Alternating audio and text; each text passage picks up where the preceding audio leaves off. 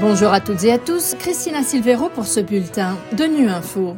Au menu de l'actualité, les travailleurs humanitaires sont prêts à livrer une aide vitale à Gaza alors que le chef de l'ONU se rend dans la région. Avec le PAM, nous reviendrons sur le sort des populations sinistrées par les séismes en Afghanistan. Enfin, la traite des êtres humains, troisième activité illégale la plus lucrative.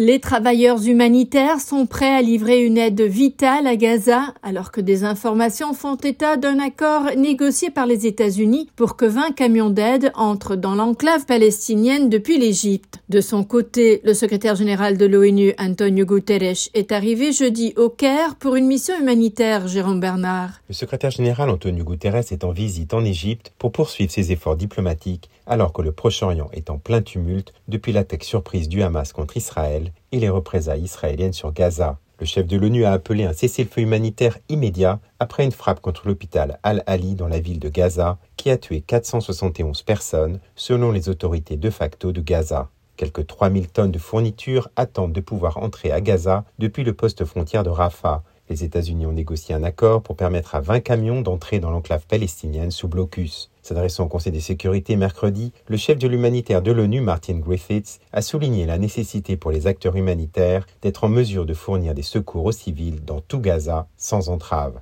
Israël a déclaré qu'il autoriserait une aide limitée à condition qu'elle ne profite pas au Hamas qui contrôle Gaza. La population est confrontée à une situation de plus en plus désastreuse, avec une panne totale d'électricité depuis le 11 octobre, une insécurité alimentaire croissante et un système de santé au bord de l'effondrement. Depuis plus de dix jours, la province d'Herat, dans l'ouest de l'Afghanistan, a été secouée par une série de tremblements de terre allant jusqu'à 6,3 sur l'échelle de Richter. Plus de 25 000 habitations ont été détruites, y compris des villages entiers. La priorité absolue pour le moment est de préparer les habitants de cette région à pouvoir passer l'hiver rude. Le chef de la communication du PAM en Afghanistan s'est rendu sur le terrain dès les premiers jours. Philippe Croft rentre tout juste d'Herat et nous a raconté ce dont il a pu témoigner. J'ai visité trois villages et la destruction est simplement massive. Ils sont plats. Il ne reste plus que des décombres. Les habitants, ils ont mis des tentes à côté de ce qui était leur maison. Ils fouillaient les décombres, mais la plupart de les affaires étaient détruites. J'ai parlé avec les gens. Un vieil homme était assis sur les décombres de sa maison. C'est seulement où la porte de la maison qui dépassait le pierre, tout était plat. Et lui, il m'a dit qu'il a perdu trois de ses enfants. Sa femme enceinte a perdu son bébé et à ce moment, elle était dans un état critique à l'hôpital d'Herat. Et tout le monde avec qui j'ai parlé ont perdu des membres de leur famille. C'est 1, 2, 3, 4, voire 5 ou 6 ou encore plus personnes tuées dans les tremblements de terre. Les habitants continuaient à retirer les corps des maisons effondrées. Euh, j'ai toujours l'image devant les yeux de deux sécuristes transportant un corps enveloppé dans une couverture et à l'extérieur de chaque village, il y a des nouvelles tombes creusées par les villageois et dans nombreux cas, c'est une longue rangée avec des pierres posées indiquant grossièrement chaque corps. C'est vraiment la destruction totale d'une communauté qui était déjà très pauvre.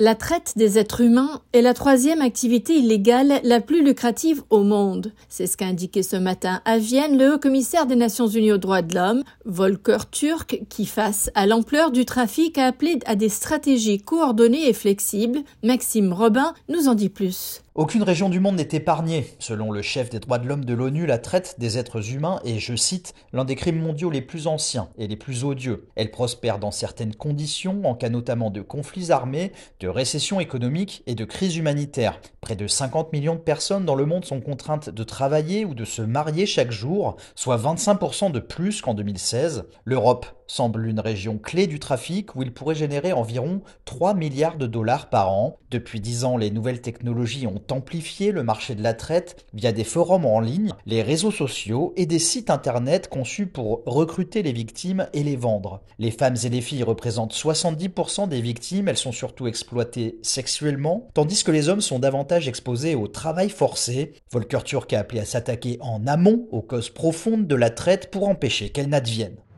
Voilà, fin de ce bulletin de Nu Info. Merci de votre fidélité. À bientôt.